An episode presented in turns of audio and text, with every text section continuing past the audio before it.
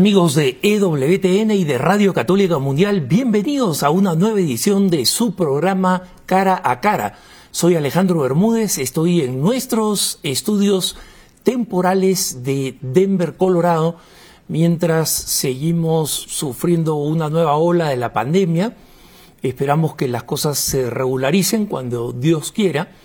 Mientras tanto, estamos aquí como siempre al alcance de ustedes con sus preguntas, dudas, con sus comentarios, con sus sugerencias de programa en nuestro correo electrónico habitual cara a cara arroba ewtn.com cara a cara arroba ewtn.com. Hoy día tengo un programa que es un poco especial. ¿Por qué? Porque estoy dedicándolo a un personaje, algo que usualmente no hago. No, normalmente eh, dedicamos los programas a temas.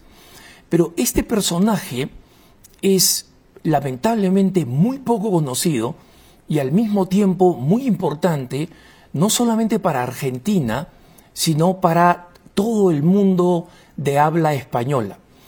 Y para ello tengo a nuestro invitado, que eh, se está volviendo habitual, gracias a Dios, al padre Javier Olivera Rabasi, él está ahora en Buenos Aires. Bienvenido, padre. Alejandro, muchas gracias por invitarme. Es un gusto, un placer estar con ustedes de vuelta. Eh, bueno, padre, en los últimos dos programas que tuvimos con usted, eh, amenazamos con que íbamos a dedicar un programa sobre un personaje muy particular. Es eh, el padre Leonardo Castellani y eh, ahora estamos tratando de cumplir con esa promesa. Entonces, eh, yo quisiera comenzar desde lo fundamental, desde lo básico. Eh, ¿Quién fue Leonardo Castellani?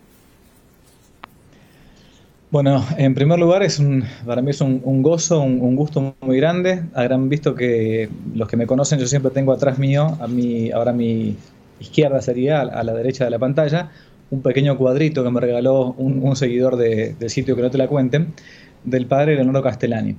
Como bien dices, es una, persona y creo que un profeta bastante desconocido, un profeta, como algunos lo llamaron, un profeta incómodo, ¿no? Para, la, para mi patria, la Argentina, y a su vez también para la Iglesia Universal, para la Iglesia Católica. Ahora, ahora vamos a ver enseguida por qué. Eh, bueno, Castellani es un hijo de familia más bien italiana, nacido en Reconquista, provincia de Santa Fe, sería más o menos en el centro de, la Argentina, para la derecha, para el lado este, eh, y nace en el año 1899. Interesante la fecha porque es el mismo año que van a ser uno de los personajes que va incluso a disputarse en vida con Castellani las letras en Argentina, que fue ni más ni menos que Jorge Luis Borges, el, gran Borges, ¿no? Por un lado, un, católico, Castellani, católico cabal, sacerdote, enseguida voy a contar, y por otro lado, un agnóstico em, incrédulo, como fue el gran Borges. Em, nace en el seno de una familia católica, sobre todo de parte de madre, aunque de parte de padre anarquista, eh, masón, ¿no? Em, y tuvo una, infancia muy complicada. Castellani pierde a su papá cuando es muy jovencito, muy niño, creo que tiene 4 o 5 años.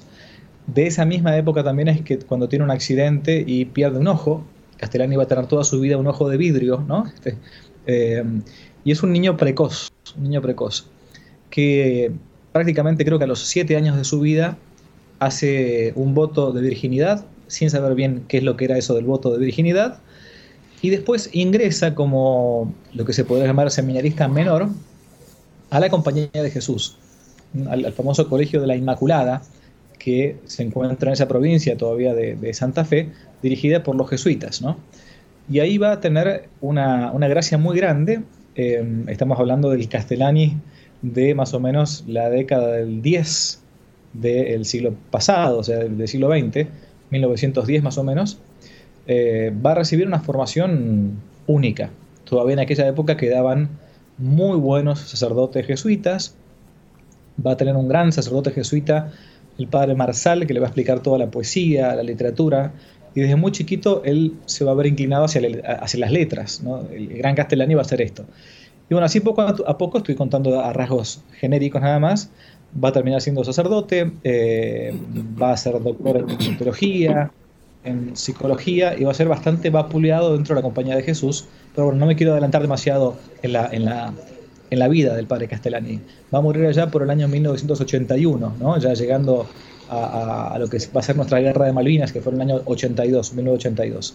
Así que va a transcurrir prácticamente todo el siglo XX, todo el siglo XX eh, fue de Castellani. El padre, Castellani se vuelve un, un, eh, un, escritor muy prolífico, muy, muy prolífico. Y esa es una de las partes eh, eh, penosas, digamos, de, de sus múltiples aportes, y es que muy pocos de los libros, si acaso algunos, son suficientemente conocidos o reproducidos. ¿no?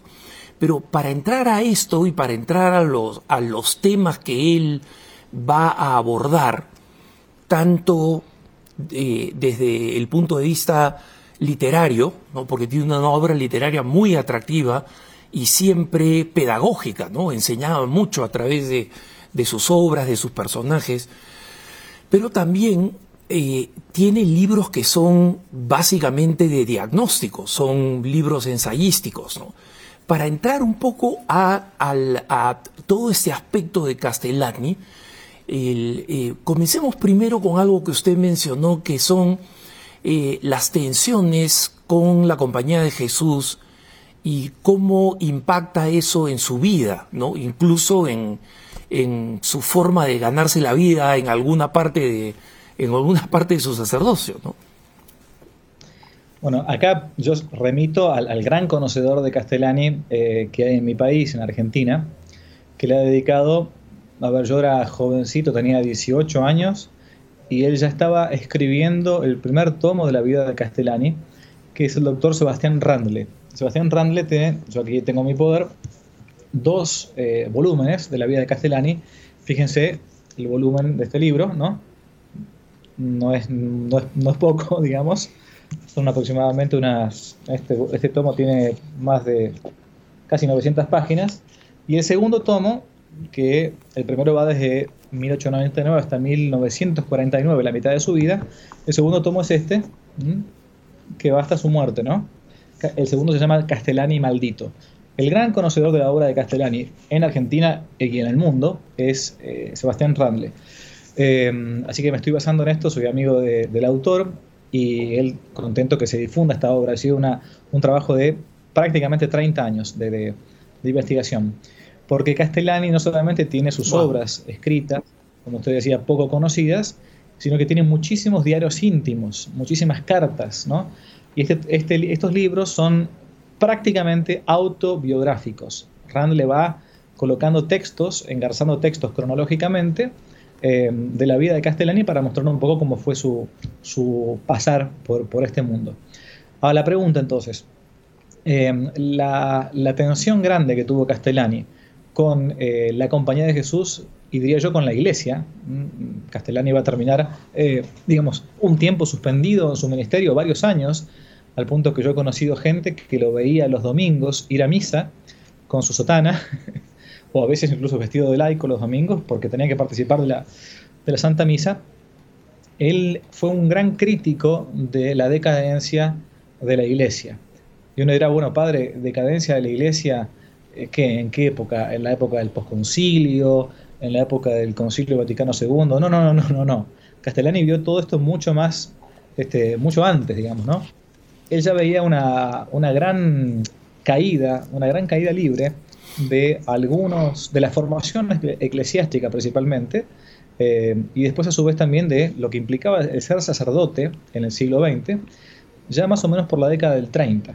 Castellani comienza a, a publicar sus obras, primero en algunas revistas, comienza como, con fábulas, eh, las famosas fábulas camperas, camperas por fábulas de campo, digamos, ¿no? Donde ya se va viendo una cierta crítica y una, agudeza intelectual, pero eximia, gigantesca. Recuerdo que, por las dudas, lo que no dije antes, Castellani es teólogo, es literato, es a su vez, eh, tiene un petit doctorat en filosofía en, la Universidad de la Sorbona, en, Francia, en París. Es un hombre que conoce perfectamente la escatología, o sea, el, análisis del fin de los tiempos, el apocalipsis. Es traductor, ha traducido gran parte de la suma teológica de Santo Tomás de Aquino. Eh, es un hombre que conoce por lo menos 12, 13 lenguas, ¿no? Él dice, conozco eh, yo sé 12 o 13 lenguas, pero todas, todas las hablo mal, ¿no? Él decía esto. Era un, era un erudito, un hombre que era un mundo completo. Eh, tanto que aquí en el mundo nuestro que estamos viviendo, siglo XXI, hace algunos años, unos 10 años más o menos, eh, se publicó y salió un poco, sacó un poco del olvido a Castellani, un libro titulado algo así como Cómo sobrevivir intelectualmente en el siglo XXI o el siglo XX, ya no me acuerdo cómo se llamaba que lo editó y lo recopiló Juan Manuel de Prada. Claro, para él descubrió, descubrió América con ese libro, digamos, ¿no? Pero en realidad los que ya venimos hace años intentando promover la lectura de Castellani conocíamos que era, ya era un genio, incluso, incluso en vida. Eh, la, atención fue más bien por lo que él va a llamar el, el fin de la vida de Jesucristo en cuanto a su humanidad, obviamente el fin de la vida de nuestro Señor es la redención del género humano. Pero en cuanto a su humanidad, dice Castellani que el gran fin de nuestro Señor Jesucristo va a ser la lucha contra el fariseísmo. El fariseísmo que él entiende, Castellani, dentro mismo de la iglesia. Castellani ve la iglesia como una, y la compañía de Jesús, mucho más, tiene, es muy duro, muy crítico, tiene las famosas tres cartas de la obediencia, de la castidad y la pobreza respecto de la compañía de Jesús. Eh, es muy crítico respecto de la iglesia y, plantea la iglesia en cuanto a, sus personas, a, los bautizados, me refiero, no, al cuerpo místico.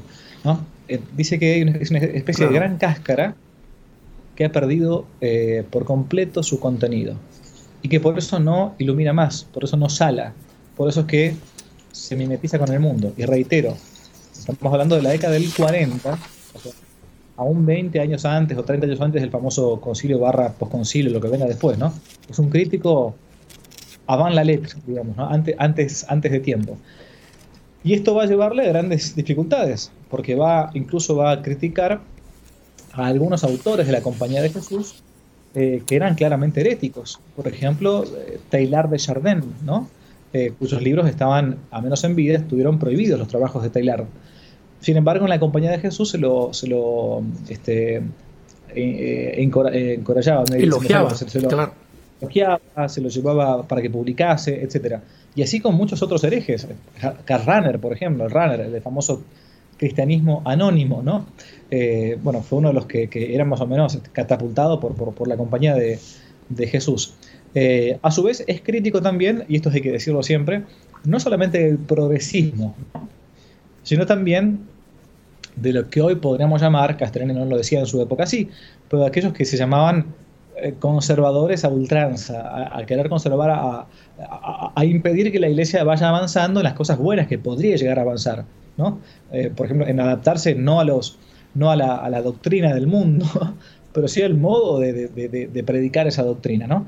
Bueno, al punto tal que todo esto lo va a llegar a, a que lo, lo detengan, va a estar detenido un buen tiempo, más de un año en, Manresa, donde tenían ahí una especie de especie de psiquiátrico cárcel para los jesuitas que estaban medio, medio locos. Y él va a terminar escapándose de ahí y va a volver a Argentina gracias a, un amigo eh, que le paga un pasaje de avión y regresa. Bueno, y al final de cuentas va a quedar como suspendido en el ministerio, sin licencias, por más de 20 o 25 años. ¿no? Y esta época es la época en la que él se va a ganar su vida como periodista. Él decía más bien que más que un eh, literato era un periodista que escribía a veces libros. Bueno, una, vida muy, muy dura, muy, muy austera, muy pobre. Castellani fue olvidado por prácticamente toda la jerarquía católica argentina. ¿no? Era un genio, un genio que lo, lo habían presionado, lo, habían, lo, querían tratar igual que a los otros. Un hombre con una, una sensibilidad, como todos los genios, súper delicada, súper delicada y escribe muchos, diría que la gran mayoría de sus libros, que son novelados, eh, él siempre es un personaje del libro, sin decir que es personaje. Pero de algún modo todos son libros que tienen cierta referencia a su propia persona. ¿eh?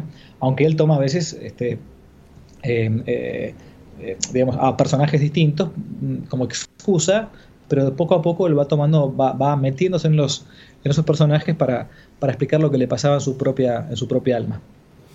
Y padre, comencemos un poco con su obra, con su obra literaria. Eh, básicamente sus historias camperas, usted mencionó, y eh, también eh, este personaje que muchos comparan con el padre Brown de, de, Gilbert Keith Chesterton, que es el padre Metri, ¿no? un, un, sacerdote de campo, un sacerdote eh, sencillo, pero dotado de una tremenda sabiduría, ¿no? Y que eh, eh, pasa por distintas circunstancias, algunas de ellas trágicas, es decir, no son todas historias con un final feliz, muchas de los, de, de los cuentos que narra Castellani, ¿no? Entonces, háblenos un poco de camperas, y de El Padre Metri. Bueno, Camperas es un libro eh, al estilo de las, de las fábulas de Sopo, podríamos decir, em, o de La Fontaine, de este tipo de fábulas, con, con, el, con la característica de que están situadas todas en el campo, en la, en la, la, en la campiña, diríamos, ¿no? Entonces todos los personajes son los animales propios de, la zona, de la zona en concreto, él es un gran conocedor de la, de la fauna silvestre, Castellani dicen eso es un, genio, y de la flora, él se, él se, educa prácticamente en el campo, cuando era, más, cuando era pequeño. Entonces va haciendo hablar a los animales y a los hombres, como sucede en, todas, las, en todas las fábulas, y tienen todas una enorme enseñanza, pero de una profundidad eh, tan pero tan grande, donde mezcla por un lado fábulas, es cierto, pero también por otro lado eh, parábolas. Voy a, contar una y, son todas cortitas, ¿no? Este, dice que venía corriendo un, un, este, eh, em, un, un, fraile corriendo desesperado, desesperado. Entonces un hombre le dice, fraile, ¿quién lo, quién lo persigue? ¿Quién lo persigue? ¿La muerte? No, no, peor, peor que la muerte. ¿La suegra? No, peor que la suegra. ¿La peste? Peor que la peste. ¿Y quién venía detrás? Termina así la moraleja, ¿no? La, la fábula. Venía un loco con poder. Un loco con poder. Claro, ese tipo de, enseñanzas así que uno le va dejando, eh, que obviamente cuando las camperas son escritas para gente grande, pero también la pueden leer los niños, ¿no?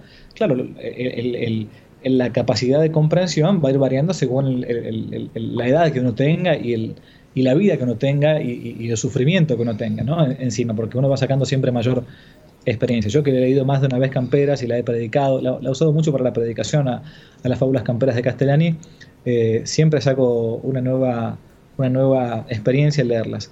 Eh, bueno, y de hecho conviene, si alguno se está preguntando, no conozco Castellani, por dónde comenzar a leer, quizás este sea un buen libro para empezar a leer desde el punto de vista de su literatura, desde el punto de vista de su teología, yo siempre recomiendo el, el Evangelio de Jesucristo, que es un análisis de los evangelios, según los, tiempos eh, litúrgicos de los domingos, eh, con un análisis impresionante de Castellani de, cada, de cada evangelio. Y el padre Metri es, como decías, es el padre Brown, eh, en clave argentina, obviamente, que va sacando enseñanza con una enorme agudeza intelectual y justamente como decías antes, sin a veces guardarse la, siempre el happy end, ¿no? el, el final feliz no se encuentra en todas las, en todas las historias de, del padre Metri. ¿Por qué? Porque, bueno, porque tampoco la. En eso, en eso Castellani es un gran realista. Tampoco la vida siempre es, termina bien. Ni siquiera las historias de, de, gente buena terminan buenamente. Así que sí, son esas, están después los, los, cuentos de, famosos de Martita Ofelia y otros cuentos de fantasmas. Son pequeños cuentos siempre, siempre es una especie de Chesterton realmente hispano, ¿no? En eso hay que, el que no lo conozca, vale la pena que haga el esfuerzo por, leerlo, en toda su literatura o en toda su teología, ya sea eh, bíblica o ya sea, eh, digamos, moral, ¿no? Porque tiene enseñanzas de todo tipo, eh, vale la pena que lo conozcan. Y padre, yo recuerdo una, un, un bueno, recuerdo mucho de los, de, de los cuentos eh, o de las fábulas, como usted le llama, de, del padre Castellani, y una que me sorprende en el, en el sentido que usted señalaba de cómo él refleja em, eh, muchas de sus propias experiencias, es cuando hace al padre Metri, a este personaje, este, a este sacerdote de, campo, entrar a un manicomio con un, un, poncho y una, y una chalín, una bufanda, de tal manera que no era posible detectarlo como sacerdote, porque era imposible verle, había una tormenta afuera, entonces él estaba todo revestido, ¿no? Y él, eh, en, en, el cuento, en el relato, se narra cómo algunas de las personas que estaban encerradas en este manicomio comienzan a blasfemar horriblemente y él eh, reproduce algunas de esas blasfemias, ¿no? Y en, una nota a pie de página de ese cuento, de las pocas que hacía, ¿no? Eh, él dice, esta, estas, estos insultos no los ha inventado el autor, sino que los escuchó en una situación similar cuando le tocó entrar a un manicomio, ¿no?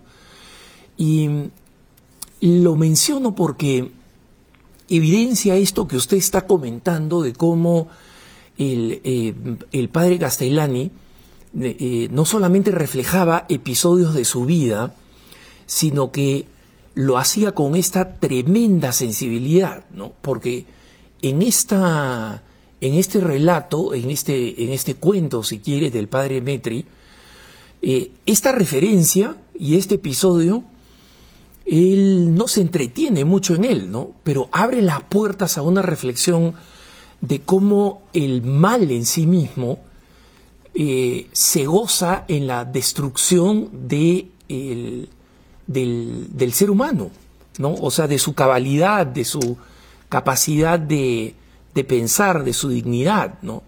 Entonces, esta conexión constante entre lo, natural y lo sobrenatural, que en una visión secularista en la, que estamos tan educados y tan entrenados, mejor dicho, eh, se pierde. Sí, de hecho, eh, Castellani es el, él, mismo se, autodenominaba en, en, muchos de sus libros y en muchas novelas suyas como el cura loco, ¿no? ¿Por qué? Porque así, así se lo decían a él. Le decían que él estaba completamente loco, ¿no? Y bueno, y, uno cuando lee la vida de Castellani puede llegar a deducir que algún grado de, como todos tenemos algún grado, dicen, de, neurosis, digamos, algunos se nos nota más, otros se nos nota menos, pero e, era un hombre tan, pero tan golpeado por la vida y sobre todo por aquella que tenía que ser su propia madre, que es la iglesia, que lo dejó literalmente solo, lo dejó como un paria siendo un, hombre que había sido, digamos, eh, eh, un religioso, está bien, era un poco eh, extravagante en su modo de ser quizás exterior, por ejemplo, Castellani era capaz de usar sotana y debajo de la sotana colocarse una, una, corbata con una, con una, este, con una, mm, em, ¿cómo se llama? camisa, digamos, ¿no? Y en base a todo esto, bueno, decir, la, cosa funcionaba distinto porque no lo podían encasillar o encorsetar en un, en un ámbito determinado a Castellani. Eh, sucedía también que Castellani había estudiado mucho psiquiatría. No olvidemos que hay por lo menos dos libros de Castellani. Uno es eh, Psicología Humana y otro es eh, Freud en cifra. Él mismo conocía mucho de la psicología humana porque él mismo había intentado estudiar estas ciencias para poder ayudarse a él mismo a destruir, por ejemplo, desde, desde su tremendo eh, problema de insomnio que tenía, Castellani era un hombre que no dormía, un hombre atormentado por ese tema, por eso va a llegar a ser 37 días de ayuno, entre otras cosas, aparte para comprobar que lo de Cristo era, era cierto, era verdadero, pero siempre le preocupó esto que a uno le, le, puede resultar un poco raro, pero que, que, que, así también es gente de la teología católica, es que la gracia solamente puede operar en una naturaleza que esté sana. ¿no? Y si esa naturaleza no está sana, la gracia se escurre, no, no, no, puede, no puede actuar eh, buenamente. Y entonces Castellani dice, bueno, para poder sanear al hombre moderno, que es un hombre que está destruido, hace falta comenzar a sanear su propia naturaleza humana. Y entre otras cosas, su naturaleza psíquica. Por eso se preocupa tanto de la, de la psicología o de la psiquiatría, amén de que fuese también algo propio con interés propio, digamos, para, para él. Pero es un hombre que, que entiende, como la teología sana, entiende que la misma, la misma vida sobrenatural no se contrapone con la vida natural, sino que se complementan mutuamente. No hay, por un lado, una, una vida sobrenatural, que está, toda esta discusión del siglo XX, ¿no? natural versus sobrenatural, versus natural, quiero decir. No se contrapone, sino que se complementan ambas dos. Y que uno es una unidad, una unidad sustancial, y que por lo tanto Dios va operando en el alma que está todavía, y en el ser humano que está, que está sano. Y si no está sano, hay que intentar comenzar por, por sanarlo, por, por, curarlo. estamos hablando con el padre Javier Olivera Rabasi sobre este extraordinario personaje Leonardo Castellani, el padre Leonardo Castellani. Vámonos a una pausa y no se vayan porque ya volvemos, estamos en su programa cara a cara.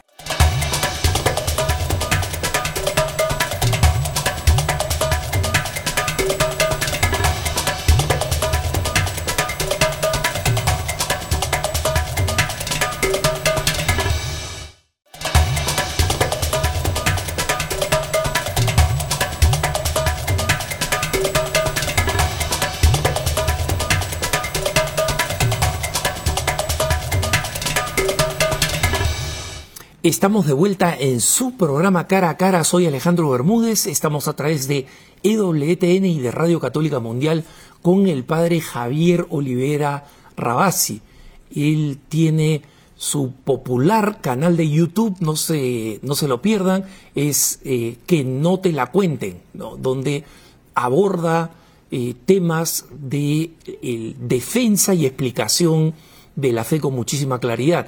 Y precisamente por ese don de la claridad que tiene el padre Javier, lo hemos invitado para que eh, conozcamos mejor o, conozcamos por primera vez a este gran personaje católico, el sacerdote argentino Leonardo Castellani, que eh, tiene que ser recuperado para que entendamos mejor lo que está sucediendo y puede suceder en la iglesia.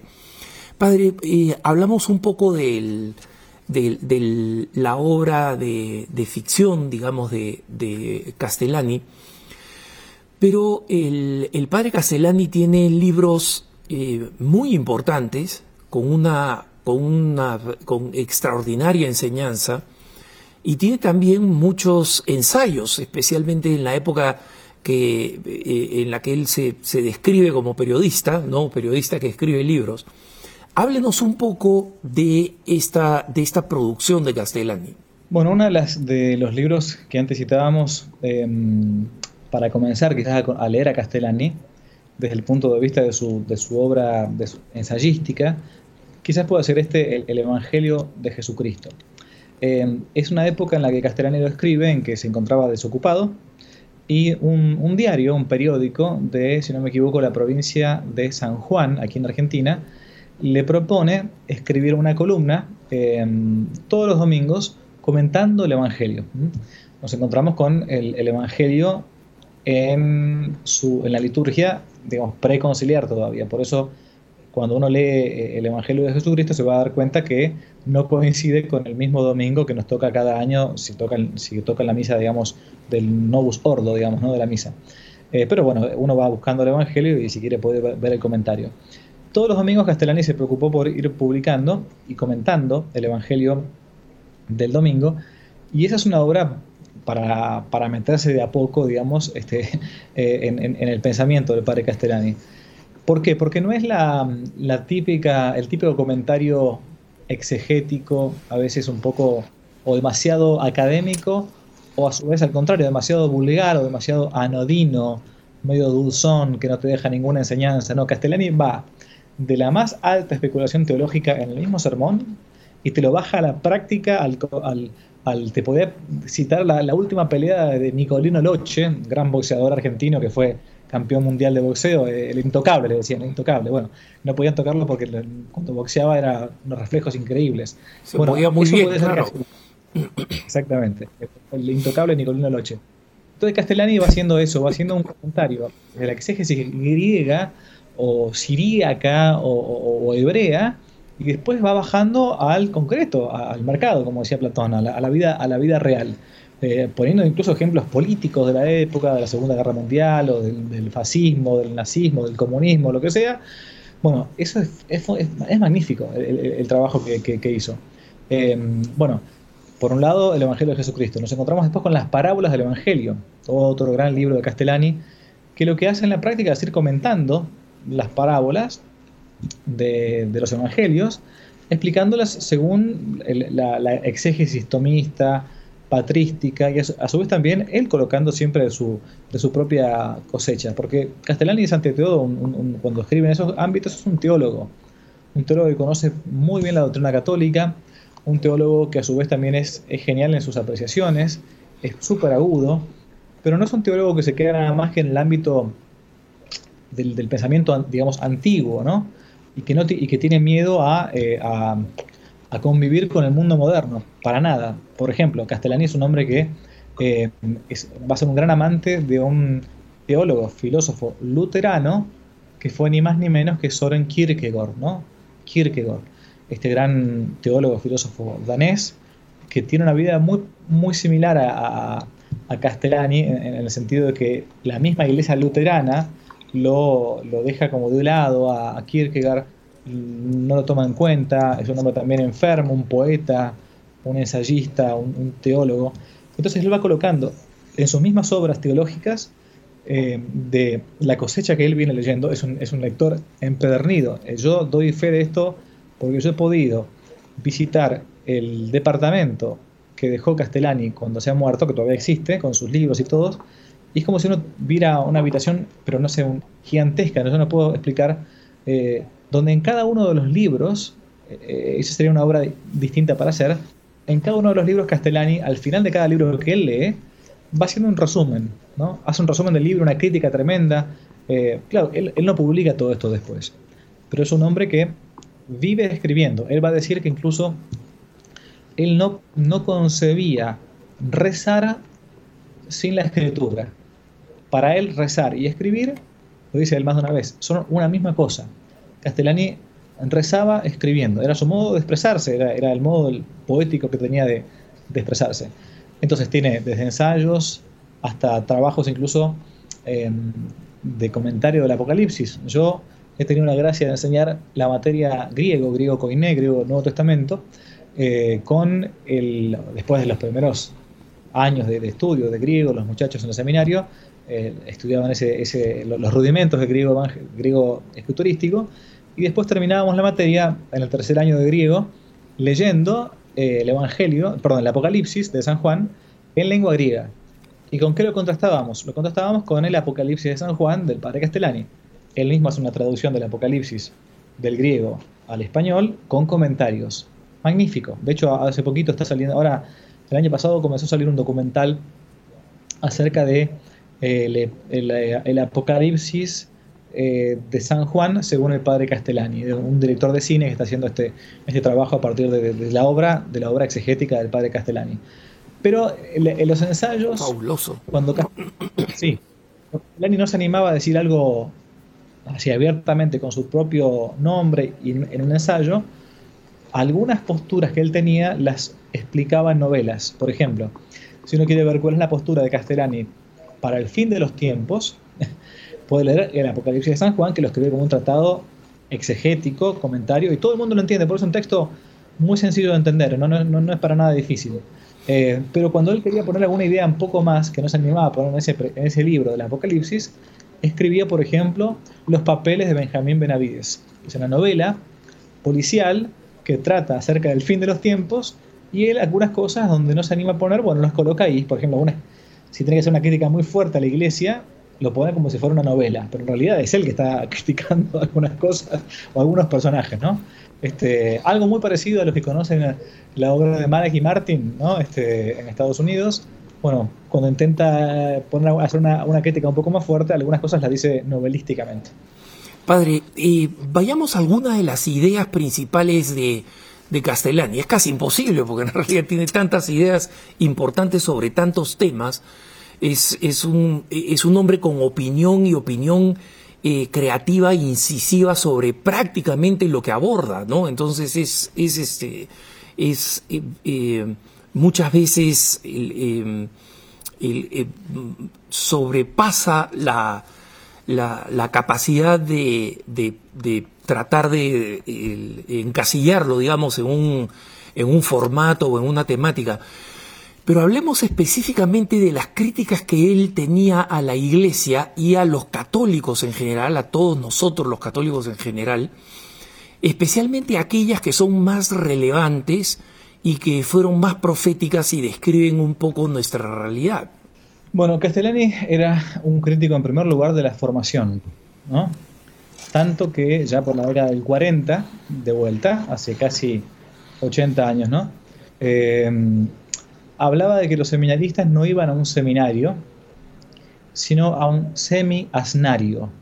Semi-asnario, ¿no? Lo decía así justamente. Porque así es, a su vez es muy gracioso en su modo de escribir, ¿no? Inventa palabras. Sí, claro, claro. Em, él criticaba muchísimo la formación enciclopedística de los seminarios de su época. Y a su vez veía y, proyectaba que no podía terminar en otra cosa que en una especie de, sacerdocio soso, sin, sin sabor, sin, sin, llegada a la gente, ¿no? sin el trabajo concreto de la salvación de las almas, porque él planteaba, el sacerdote tiene que ser un aristócrata de la cultura. Entiende, él entiende claramente que hay sacerdotes y sacerdotes, y hay estilos de sacerdocio y estilos de sacerdocio. Pero él decía, en el mundo, el mundo moderno que nos pide tanta, tanta exigencia, en el mundo del siglo XX, es el mundo del ateísmo, por ejemplo, ¿no? El mundo del ateísmo si un sacerdote no está dispuesto a dar razones de su fe a aquellas personas que se lo plantean, y entonces va a quedar en gran parte estéril, porque no va a poder responder a un montón de interrogantes que ya existían por entonces, ¿no? Entonces el padre Castellani comienza con estas críticas, a su vez también a, la, jerarquía eclesiástica en cuanto al querer enquistarse en el poder, ¿no? Por el poder mismo, ¿no? Eh, es un gran crítico incluso del no tanto del tema del dinero, de la iglesia, este tipo de cosas que curses que serían demasiado bajas para él, sino aquello que está mucho más alto y más arriba del, dinero que es el, que es el poder. ¿no? Entonces él, va a llegar a decir, por ejemplo, que eh, hay muchos que se dentro de la iglesia que se acusarían de haber tocado con el dedo el manto de una, del vestido de una mujer, sacerdote está hablando, pero que nunca se acusarían de haber intentado ser sacerdotes en vez de trapenses, trepenses o sea, de querer, querer trepar en la jerarquía, en la jerarquía de la, de la iglesia. Claro, todas estas cosas, con un, afán terrible, con una especie de niño terrible, no caían muy bien en aquella época, ¿no? Porque no era todavía en los tiempos de ahora, donde cada cura dice lo que quiere, sobre todo si uno, cuanto más progresista sea un cura, va, puede decir lo que se le ocurra, que no va a tener ningún tipo de sanción ni nada. No, en aquella época era, estamos hablando de tiempos de Pío XI, Pío XII, o sea, hablamos de papados fuertes, sólidos, digamos que no, no, no tenían ningún tipo de, de, problema en tener que sacar la licencia en cura, este, llamarlo al orden. Era un, un personaje raro, raro, que a su vez no tenía ningún problema, por ejemplo, en tener amigos comunistas. Pero no porque él fuera comunista, sino porque estaba buscando convertir a los comunistas. De hecho, en muchos ambientes, incluso conservador, a Castellani nunca se le perdonó, nunca se le entendió bien este tema, ¿no? de cómo él a veces tenía amistades. Por ejemplo, una cosa que nunca se sabe, lo voy a contar acá, porque sobre todo la izquierda se llena la boca de que la iglesia, la dictadura en Argentina, qué sé yo. Hubo un almuerzo famoso en el año 1970, y, creo que fue 78, 77, ahí está la famosa foto, la van a poder encontrar después en internet, donde el, por entonces presidente de facto de la Argentina, del, del proceso, del proceso de reorganización nacional, que fue justamente lo que se llamó así al, tiempo de los militares en Argentina, eh, Videla, Jorge Rafael Videla, mandó llamar, mandó invitar a, almorzar a la Casa de Gobierno a los personajes ilustres de la época, sobre todo de la literatura. Entonces invitó a eh, Ernesto Sábato, un, izquierdista, comunista, ¿no? a Borges ¿no? y al padre Castellani. ¿no? Entonces todos almorzaron ahí en, el almuerzo.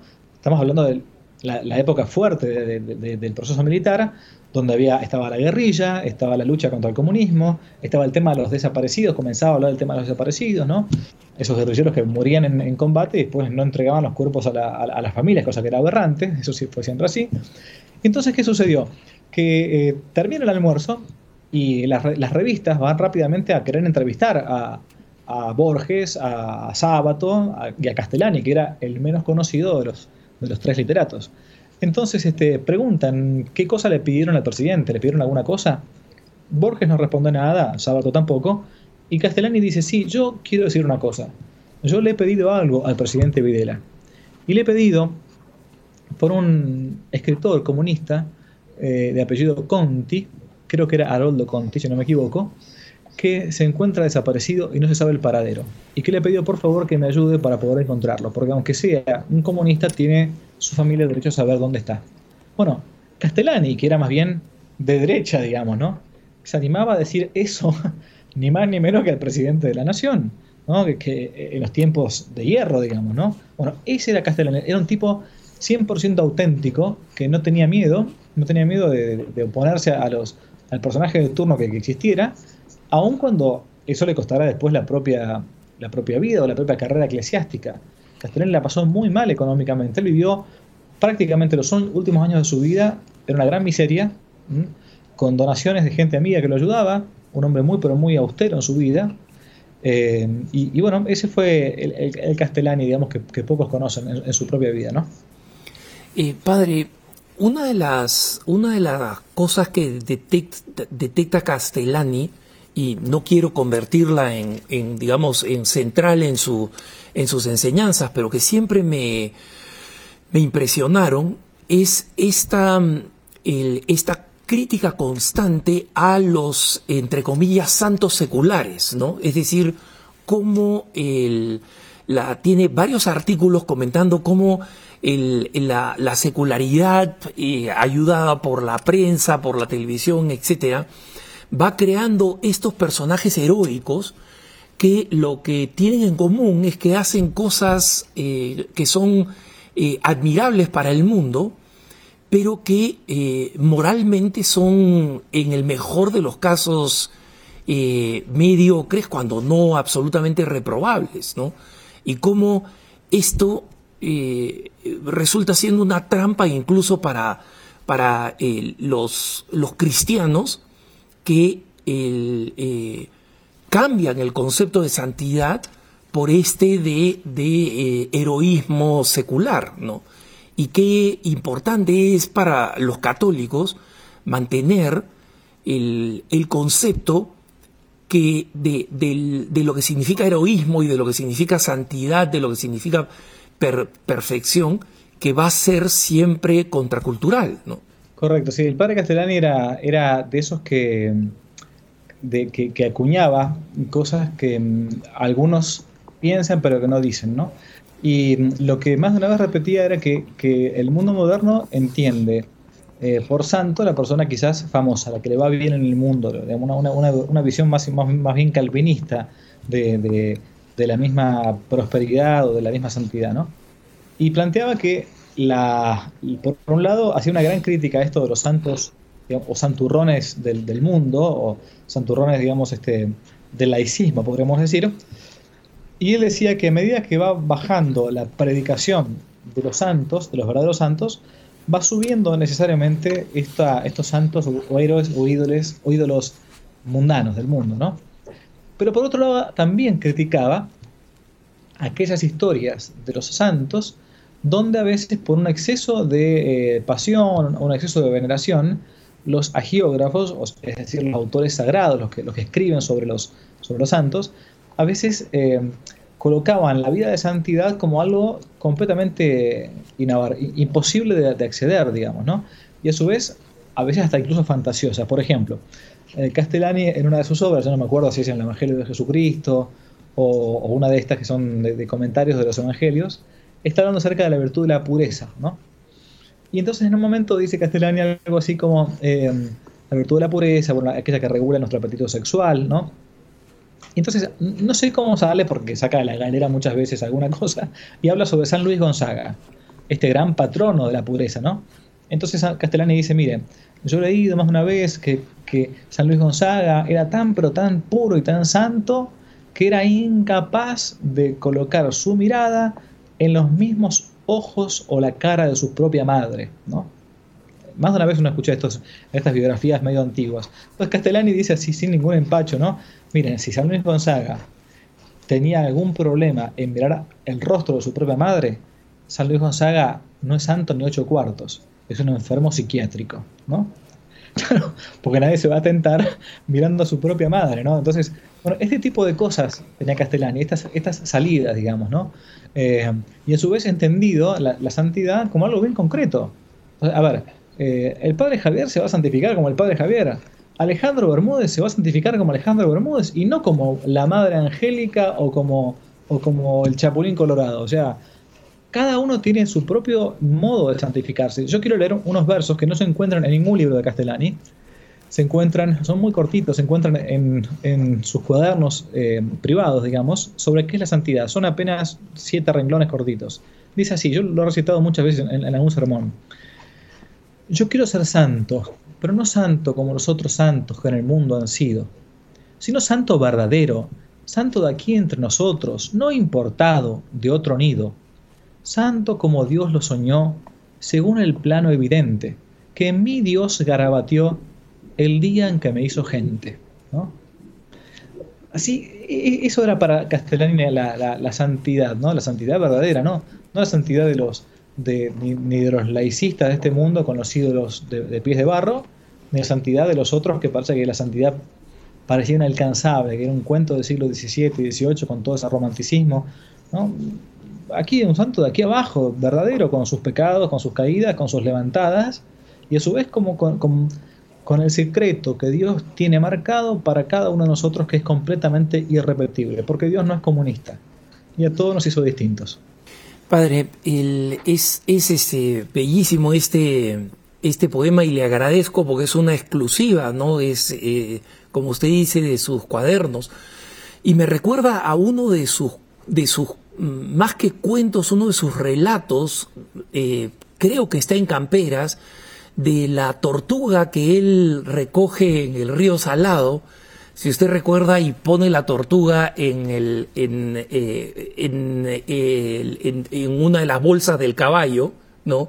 Y luego en su casa lo pone en una cajita de, de madera, y a la mañana siguiente encuentra que la tortuga se fue, ¿no? Y este y él trata de pensar cómo pudo una tortuga escaparse y reflexiona, dice, en algún momento la tortuga debe haber intentado 100, 200, 300 veces y en las 301 encontró una saliente, logró poner su cabeza y su, su cuello sobre el borde de la caja y luego veo sus uñas torcidas caminando derecho de vuelta al río Salado, ¿no?